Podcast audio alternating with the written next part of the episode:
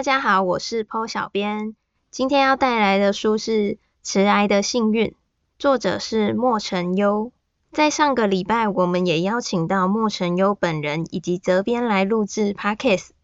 如果你对《迟来的幸运》的出版过程感兴趣，或是想要了解写悬疑爱情类型的作者潜在的变态指数有多高，欢迎大家点击 Super 节目列表聆听。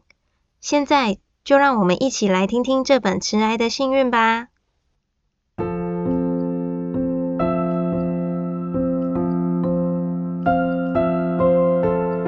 曾经，我跑过田野乡间，看过饱满稻穗形成一片金黄海洋。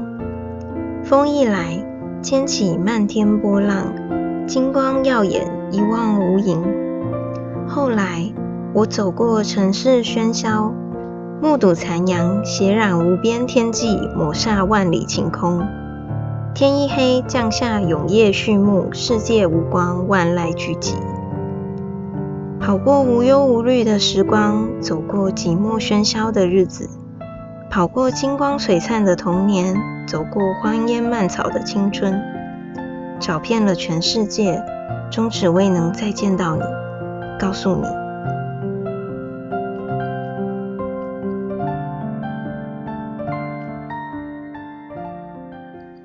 什么若夏梨子吗？听见台上女孩报出的姓名，坐在教室后方的男孩立刻出声嘲笑：“真的假的？下梨子雨吗？太厉害了吧！”全班哄堂大笑。安静！班导拍桌怒吼，震慑住孩子们。一时间，谁也不敢再出声。他瞪着罪魁祸首：“莲子红，我有教你嘲笑新同学吗？”换作是你今天站在这里，却被大家嘲笑，会是什么感觉？老师，我这是帮新同学取绰号，你不觉得梨子又好听又好念吗？男孩唯恐天下不乱地回应，引得不少男同学跟着附和。安静！班导气得再次咆哮。绰号也是要经过本人同意的，你有问过本人喜不喜欢吗？可是他也没说不喜欢啊。他瞥了眼台前的女孩，没想到正好迎上他的视线。被女孩那一双平静的眼睛望着，他意外地不再作声。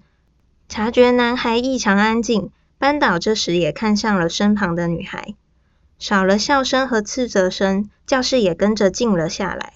所有人的视线都望向了讲台。女孩的神情平静，丝毫不因同学们的嘲笑而不悦或难过。呼呼的风扇声，滴答的时钟声，啾啾的鸟叫声，在一片夏日和谐声响中，女孩的嗓音稚嫩却无比清晰。我叫黎若夏，黎明的黎，草又若，夏天的夏。即将升上小学三年级的暑假。因父母离异，忙于工作的母亲将年幼的落夏托给住在细日村的外婆照料。那一年，他转学到这所乡村小学，在这里度过了两年的时光。外婆说，细日村的命名由来已不可考，相传是第一批在此定居的居民看见此处夕阳绝美，因而得名。但多年以来，这里的夕阳和别处没什么不同。反倒是附近的糕点观光工厂成了著名景点。直到后来，他找到了那处地方，看见了传说中的夕阳，漫天彩霞飞舞，映红了天空与山水。那一刻，视野所及之处皆是绚烂，但他却宁愿自己从不曾见过。下午打扫时间，落夏刚从外扫区回来。就注意到放在抽屉里的怪盗亚森罗平不见了，确认也没放在书包，便走向教室后方的图书柜。看见他站在图书柜前，男生们暗自窃笑。落夏，你在找什么？正在旁边拖地的谭心见落夏找了许久，好心上前询问：“要帮你找吗？”落夏想了一下，娜娜开口：“嗯，我的书。”一听，谭心立刻高喊：“莲子红！”这个音频太熟悉，男孩们吓得噤声。干嘛啦？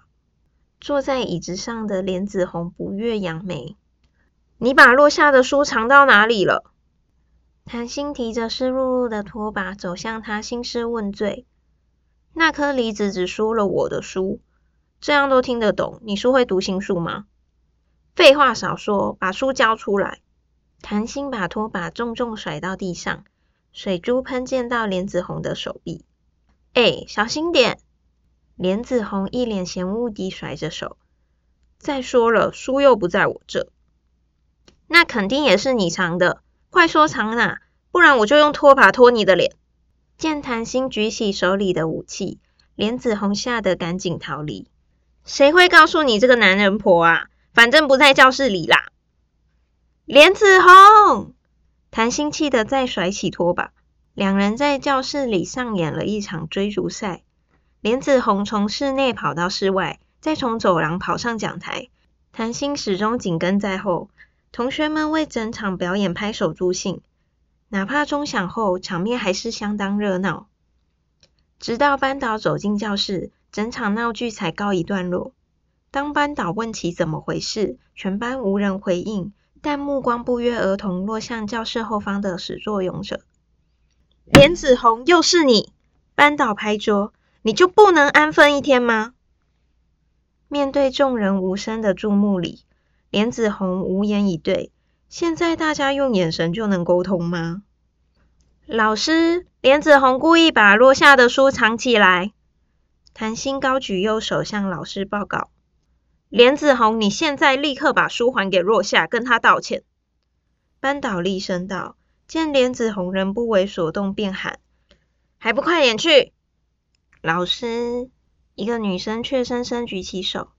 若夏不在教室里。一时间，所有人都看向教室唯一的空位。班导清了清喉咙：“ 谁知道若夏去哪了？”见无人回答。班导再次火力全开，莲子红，我哪知道那颗梨子跑去哪了？莲子红傻眼，大家是叫他的名字叫上瘾了吗？老师，我自愿去找若夏，我想他一定是去找被莲子红藏起来的书了。谭心自告奋勇举手，其他人这时也纷纷说要帮忙，不想错过这个逃课的机会。班导头痛的扶着额头。莲子红，你去？为什么是我？全班也有同样的疑问。既然书是你藏的，就必须把它带回来，这叫负责。班导义正辞严道：“如果被我发现你跑去玩，回来抄第五课课文十遍。第五课字很多诶快去！”哦，莲子红不情愿地起身。在其他同学羡慕的眼神中，潇洒转身离开，一路朝图书馆前进。早在决定这次要藏书，莲子红就想到了图书馆。就算那颗梨子找到图书馆又怎样？能在上万本藏书中找到那唯一一本才是重点。到时他会悠哉地坐在椅子上，看着那颗梨子像只无头苍蝇盲目寻找。直到太阳下山，图书馆即将闭馆，梨子不得已来哀求他，他便会从最不显眼的书柜角落上层抽出那本书，以示胜利地还给他。原本莲子红是这么以为的，直到图书馆员跟莲子红说：“你说那个女生，我帮她把书本拿下来，她就走了啊？走多久了？”莲子红瞪大眼问：“一段时间了吧？”打钟没多久，她就离开了。那不是一下子就找到了？亏我藏那么久。莲子红气恼，随后注意到图书馆员斥责的目光，得知自己大祸临头，被馆员责备了整整五分钟，才离开了图书馆。馆员警告莲子红，不准再把别人的书藏在图书馆，否则下次处罚爱校服务。莲子红气愤难平，可是转念一想。既然没找到那颗梨子，不就可以继续在学校游荡？反正梨子早就回教室了，到时再掰说不知道他回去就好了，是吧？莲子红顺从自己的心声，在钟响后才回教室，却迎来女生们的质问：“落夏并没有回教室。你是去哪找人？整堂课都过去了。谭鑫带头审问。我哪知道？图书馆的人说他早就找到书了，我还以为他回来了。莲子红别开目光，一脸心虚。也许他是去哪里玩了，等一下就回来了吧。落夏跟你一样吗？他肯定是遇到什么事才没回来啊。谭鑫越说越气，不管了，我自己去找落夏。要是他出事，我一定找你算账。莲子红不以为然地目送谭鑫离开，回到座位开始收拾书包，翻开联络簿，一一确认作业是否有带。觉得这样书包有点重，又把漫画书和电动拿出来放在抽屉。女生们全都默默盯着莲子红看。她放下书包，在众人的视线下屈服。好啦，我去找。班导和几个女生都自愿留校寻找落下。甚至连主任都加入了搜索行列，于是莲子红也把小明拖下水。毕竟男同学里总不能只有自己受苦。落下抱着书坐在地上，从规律的钟响判断已是放学时间，他错过了整堂课。本来只是进地下室找东西，却不小心把自己反锁在里面。这里人烟稀少，也没人可求救。睡意朦胧之际，铁门打开的滴嘎声惊醒了落下。你居然真的在这！落下迟钝地仰起头，看见男孩逆着光站在门口，嘴里吐出一串抱怨：“你知道为了找你这颗梨子，我吃了多少苦吗？因为你，我被一堆人骂。你明明都找到书了，干嘛不回教室？”落下抱着书，迟钝地起身。我被关住了。那你干嘛跑来地下室？莲子红大摇大摆走出去，可是身后的人却没跟上。怎么，你还想待在这里啊？我找不到书签。啊？落下低头盯着手里的书，再抬起脸直视莲子红。这本书里夹着一张幸运草书签，你藏起来了吗？你不会是为了找书签才跑进来的吧？我以为你藏在这里。拜托，我根本没见过那张书签。可是我到处都找不到。说到伤心处，落下红了眼眶。那张书签有那么重要？是爸爸给我的，很重要。又不一定在这，而且天都快黑了，我还得把你带去找老师交差。那种东西明天再找啦。莲子红走过去，握住落下的手腕，打算直接将落下拉出来。万一明天找不到怎么办？落下倔强抽回手，态度固执。而且要不是你藏了我的书，我的书签也不会不见。哟。你这颗梨子胆子变大了吗？这是在怪我喽？本来就是你的错。落下抬头瞪视莲子红，声音带有浓浓的哭腔，听起来着实委屈。我哪知道有书签啊？搞不好你记错了，根本没夹在里面。面对这番控诉，莲子红本该感到自责，但他拉不下面子，依然对落下恶言相向。就算真的掉了，肯定也被人捡走丢掉了，你找不到啦。这下落下更委屈气愤了，眼泪不受控制掉落，布满整张脸。可真正令他难过的是，他的书签不见了，消失了，再也找不到了。怎样，哭了不起哦？是是你的错，莲子红，全是你的错。泪珠落到了黄色书皮，湿了一块，哭得特别响亮。莲子红微微蹙眉，瞪着落下。当班导和其他人赶到现场时，两人已在地上扭打成一团。看着平日安静温婉的落下，竟然哭着跟莲子红打架，所有人都感到错愕。很快将两人分开。班导当即狠下心，罚莲子红抄写第五课课文二十遍，外加两次爱校服务。落夏则在众人安抚下被安全送回家。唯独打架的原因，无论师长如何询问，两人都不愿开口。你昨天到底为什么和李子打架？身为目击者，小明忍不住好奇问：“不会是你把他关在地下室，威胁他不能跟老师打小报告吧？”拜托，是他自己太笨出不来，不然是怎样？莲子红沉默了会。声音干扁，答道：“我藏的那本书里面夹的书签不见了。他说是我的错，本来就是你的错啊！”一听，莲子红立刻举起左手握拳，对准小明：“我我错了，你不要生气。”小明吓得往后退，待莲子红收回拳头，小明怯懦地问。所以你真的没藏那张书签吗？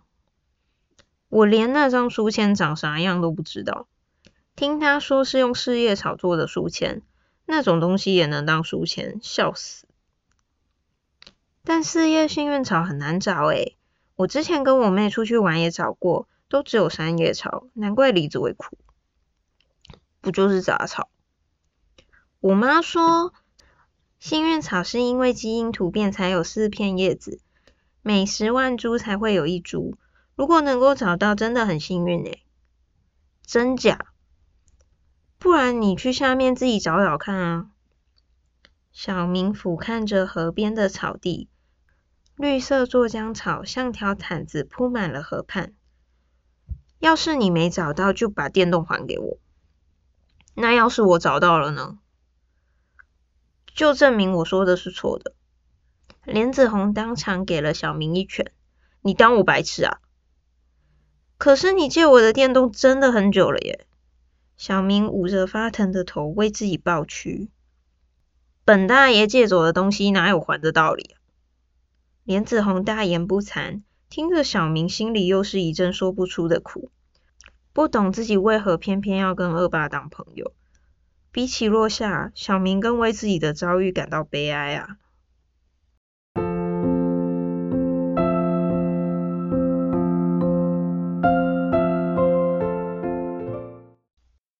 小夏，来跟外婆去送凉糕。听到外婆的叫唤，落下主动提起装满保鲜盒的保温袋。每年夏天，外婆都会做拿手的水果凉糕，分送给左邻右舍。落夏跟着外婆挨家挨户拜访，虽然一盒盒送出去了，但保温袋的重量却丝毫没有减轻，总有蔬菜水果再度填满空隙。当保温袋只剩一盒凉糕时，落夏早已汗流浃背。最后一家是座有庭院的平房，院前种了两棵树，枝芽探出红砖围墙，结满了梨子。为婆孙俩开门的是一位长相标致的女人，她穿着样式简单的白色连身裙，宛若纯净如雪的梨花，气质优雅，看不出实际年龄。见到外婆，女人先是一愣，随即扬起嘴角：“伯母，好久不见，你怎么会来？你是余霞吧？刚从台北回来啊？”外婆笑着：“是啊。”昨晚刚回来，您是来找我妈的吧？我叫她出来。女人朝屋内呼喊了一声，清亮的嗓音回荡整个院落。不用麻烦了，我就是来送凉糕。外婆忙不迭地从保温袋里取出最后那盒凉糕，递给她。这怎么好意思？此时，方婆婆正好从屋里出来。见到外婆，随即张开手，热情迎接。你今年又送凉糕来了啊？就跟你说，打通电话，我叫我们家阿红去拿就好。天气这么热，跑这一趟多累啊！没事，我也刚好带我孙女出来。闻言，方婆婆的视线转向落下。原来你就是落下，长得跟你妈妈一样碎。来来来，天气这么热，进来喝杯茶再走。婉拒不了方婆婆的热情，外婆只好带着落夏进屋。屋内，一名穿着蓝色衣服的男孩正坐在沙发上看书。见落夏和外婆出现，随即用书封的书扣夹住看到一半的那页，再把书本放上桌面。婆婆好，男孩站直身，主动问好。真乖，你是书城吧？男孩微笑点头，接着望向落夏。落夏正看着挂在客厅墙上的几幅相框，其中一幅是风景照，照片里有两棵树，枝芽挂满了一簇簇白花，沐浴在明媚的春光里，显得格外纯洁雪白，深深吸引住落夏的目光。随后，落夏注意到挂在下方的一排奖状，不是多么特别的装饰品。但奖状上的获奖人却令他不得不在意，那是莲子红。下一刻，落下的视线落向了那名长相标致的女人，她似乎是莲子红的妈妈。那对弧度优美的平眉，在莲子红的脸上也能寻见，只是眉色更深更浓。最后，落下对上了眼前这名蓝衣男孩的视线。男孩有一双聪慧的大眼，眉毛和双唇像是直接用画笔涂上去的，抹得浓淡得宜，眉清目秀。落夏想起班上女生曾讨论过莲子红的表哥苏成，每年暑假苏成都会从台北来这住几天。班上每个女生说起苏成，都是一脸藏不住的倾慕，特别是谈心。总说书成温柔又体贴，和莲子红完全不一样，惹得莲子红相当不快，差点在班上掀起第三次世界大战。待众人坐下后，书成主动去厨房倒茶水，并特别为落夏准备了麦茶。落夏从书成手里接过那杯冰凉的麦茶，冰茶沿着喉咙灌下，驱散了体内的暑气，杯子很快就见底。书成微微一笑，问：“再帮你倒一杯。”将落下方才的好饮全看在眼里，主动接走了落下手上的空杯，再次走进厨房。落下坐在沙发上，瞥了眼书成放在桌面的书，封面如海洋般的深蓝，特别惹眼。他又转头看看大人们，见两位婆婆聊得热络。便默默起身，走到了庭院，静静望着外头的两棵树。那是梨树。蓦地，一道沉静的嗓音传入耳里。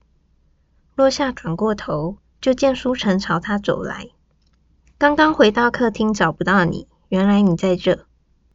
书城在他身边停下，将装满麦茶的杯子递给他。落下低下头，乖顺接过，迟钝地说出第一句话：“谢谢。”书成微笑看着他：“你就是落下吧？”落下一愣，缓缓点了点头。书成笑得深了，和他一起看着眼前这两棵梨树，枝芽挂满了青黄色的果子，外形圆润可爱。落下喜欢吃梨子吗？落下低头看着手里的麦茶，思考了几秒后，缓缓摇了摇头。为什么不喜欢？落下欲言又止，无法说出是因为莲子红总是取笑他是梨子才不喜欢。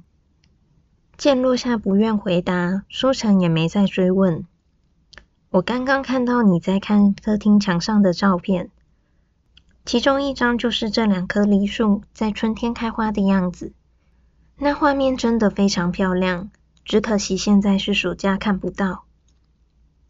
书晨的嗓音仿佛带有一丝遗憾，但很快又打起精神，继续说道：“虽然花谢了，但梨子也长出来了。等之后梨子再成熟一点，紫红就会爬上树摘梨子。我原本想说，如果你喜欢吃梨子，可以期待之后开学。我想紫红应该会把梨子带去学校分给同学吃。”书成再度看向落下，见他仍然没有什么反应，也不生气，反倒莞尔一笑，问：“我听说紫红在学校常常欺负你。”落夏心头一滞，不知道该如何回答。不用怕，子红有跟我说起你，我知道他一直在找你麻烦，也知道你受了很多委屈。落夏抬头看向苏晨，他和莲子红有着相似的五官，都是带有卧蚕、浓眉大眼、双唇红润的男孩子。乍看之下，漂亮的像是女孩。不同的是，苏晨比起同年龄的男孩，身上更多了一种干净的气质。苏晨低头看着若夏，弯起一抹淡淡的笑，在酷暑里犹如一阵清爽微凉的风。若夏。你难道都不想反击？若夏心想，要是莲子红能正常笑一下，大概也会这么温柔吧。当若夏来到隔壁镇上的教会时，里头正传出一阵悠扬的钢琴声。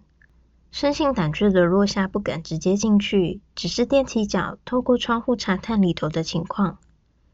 舞台上，一名中年女士演奏着钢琴，一群孩子们整齐划一地站着。每个人手里都拿着歌本，跟着优美的琴声合唱。莲子红站在正中央，一改平日乖戾调皮的形象。此刻的她神情专注，沉浸在音乐之中，完全没发现落下头来的视线。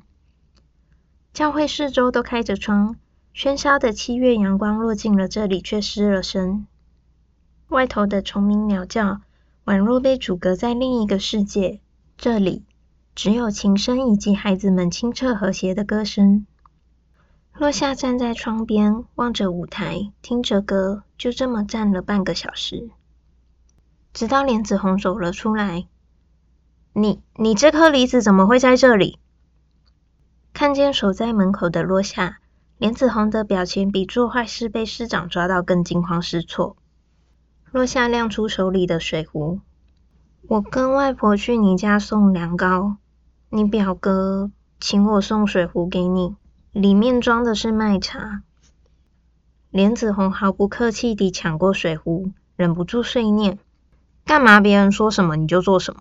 这里明明就有饮水机，根本不用担心我会渴死。”若夏早已习惯了他的态度，只是好奇问道：“你假日都会来这里吗？”莲子红一听，脸色更差了。你要是敢把我在这里的事跟同学说，你就完了。若夏顺从地点点头，忽然明白书城要他送水壶到教会的用意了。知道了就快滚吧。莲子红打开水壶，走下楼梯。那你会帮我找书签吗？啊？莲子红扭头，麦茶都还没来得及喝一口。若夏站在阶梯上方。烈日晒红了女孩白皙的肌肤，发丝粘上她的脸庞。她浅笑着问：“你要我不告诉大家，对吗？”莲子红的脸色垮了下来。这颗梨子竟然也敢威胁人了。隔天中午，落夏和莲子红约在校门口集合。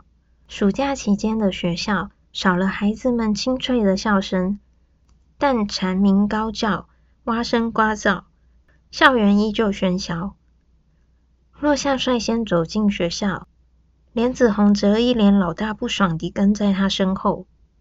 你怎么还不放弃呀？都过这么久了，找不到了啦！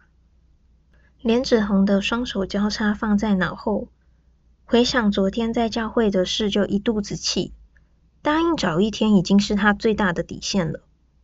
若夏坚定道：“是你把书拿走的。”只有你知道书签最后在哪。莲子红回瞪他，就说我根本没看见，连那书签长什么鬼样子我都不晓得，搞不好是你自己弄不见的。落夏没理会他的挑衅，继续低头走着。依照莲子红的说辞，书签可能是掉在去图书馆的路上，但两人走了那条路好几次，仍旧一无所获。如果真的掉在这条路上，落夏早就找到了，也不必大费周章找莲子红帮忙。找得无聊了，莲子红忽然问：“梨子，为什么你总是可以找到我藏的东西呀？”落夏回头瞥了他一眼，没答话。莲子红继续问：“你是不是偷偷跟踪我啊？怪可怕的。”空气安静的令人尴尬。莲子红自讨没趣地哼了一声：“不说就不说，我也不屑知道。”经过男厕门口时，落下蓦然开口：“视线。”啊！阴暗的厕所大门隔在两人正中间。落下回头看了眼男厕，水壶不见的那天，我发现你们一直往厕所看。就这样，莲子红抬头看了眼蓝色的厕所门牌，没想到会被自己的眼神出卖。他接着问：“那书嘞？”落下继续往前走。你前一天那么生气，我猜你一定会把书藏在很难找的地方。学校里最多书的地方就是图书馆了，藏在那里最难找，而且你一定会放在我拿不到的高处，所以我就拜托图书馆的老师帮忙。莲子红无语，这颗梨子还算有点脑袋。那书签你怎么找不到？莲子红幸灾乐祸地问。都忘了自己才是始作俑者。落下的头垂得更低了，罕见地流露一丝沮丧。我外婆说，偶尔迷糊不是坏事，反而是平常不会忘东忘西的人，如果弄丢了，就是真的不见了，永远也找不到了。落下转过身，直视莲子红，哀愁在阳光映照下越发鲜明，令人难以忽视。这是我第一次找不到东西，被他忧伤的神情盯着，莲子红心虚地别开视线，落下低着头继续往前走。但有的时候，他自己也说不上原因，就是有某种直觉引导着他往前走。唯独这次，他心里什么声音也没有。或许这就是藏和丢的差别吧。弄丢的东西要再找回来，总是比较困难。两人走到了学校围墙附近，这处杂草丛生，无人维护，只有一座被铁栅栏围住的变电箱，以及一组大理石桌椅。脚下草木缠绕在一起，遍布尘埃与沙砾。莲子红再次开口，但口气已经没有原先那般嚣张。你说书签是你爸做的？你很喜欢你爸，落下点点头。但是我再也不能跟爸爸见面了。他和妈妈离婚了。你不会说快一点啊？害我差点误会他已经死了。莲子红啐了一声，踢着地上的小石子，随后又问：“为什么离婚？”我不知道。但妈妈说，爸爸现在已经有了新家，我不能再去找他了。落下摇着头，却摇不掉内心的哀伤，宛如脚下蔓延缠绕的荒草，如何也除不尽。没爸没妈又怎样？我从来没见过我爸，我妈也总是在忙。为什么？莲子红蹲下身，从地上拔起一根芒草，拿在手里把玩。我爸不想要我吧？我妈一直在台北打拼。莲子红答得云淡风轻，却流露出一丝孤单。落下听得懵了，回应莲子红的只有虫鸣鸟叫以及天边落下的一滴雨。莲子红抬头看了一眼天空，只见一片厚重的乌云，落下的水滴也越来越大。顷刻便下起了倾盆大雨。莲子红又啐了一声，丢下手中的芒草：“你愣着干嘛？快躲雨啊！”午后雷阵雨来得又急又快，两人迅速奔向走廊，却还是淋湿了衣衫。两人都没带伞，只能郁闷地看着乌云密布的天空。跟你在一起就没好事。莲子红拧着湿透的上衣，埋怨落下。落下看着他，却不由自主笑出了声。尽管笑声很轻，仍然没逃过莲子红的耳朵。笑屁！落夏也不知道自己为什么忽然笑了，是因为这场回应的太刚好的雨，还是因为看到凌晨落汤鸡的莲子红打起精神，恢复成平常小恶霸的样子？莲子红的瞪视毫无威吓作用，落夏把嘴咧得更开了，惹得他更不高兴了。好啊，你这颗梨子现在也会笑了。见莲子红步步逼近。落夏的表情僵住了，开始频频后退，直到莲子红大步迈开，落下立刻拔腿逃跑。大雨滂沱，两个孩子在校内上演一场无人观赏的追逐战。雨停了，落下依然没有找到丢失的书签，他甚至忘了这件事。那天傍晚，落下脏兮兮地走进家门，外婆惊呼了一声，却没责骂他。只是给了他一套干净的换洗衣物，再为他准备一桌香气四溢的饭菜。后来，落夏才从外婆口中得知，莲子红的母亲是未婚怀孕，生下莲子红后就把她丢在老家，即使逢年过节也很少回来。也许师长对莲子红的恶作剧总是睁一只眼闭一只眼，也是怜悯她的遭遇。莲子红和他一样，都是缺乏父母关爱的孩子。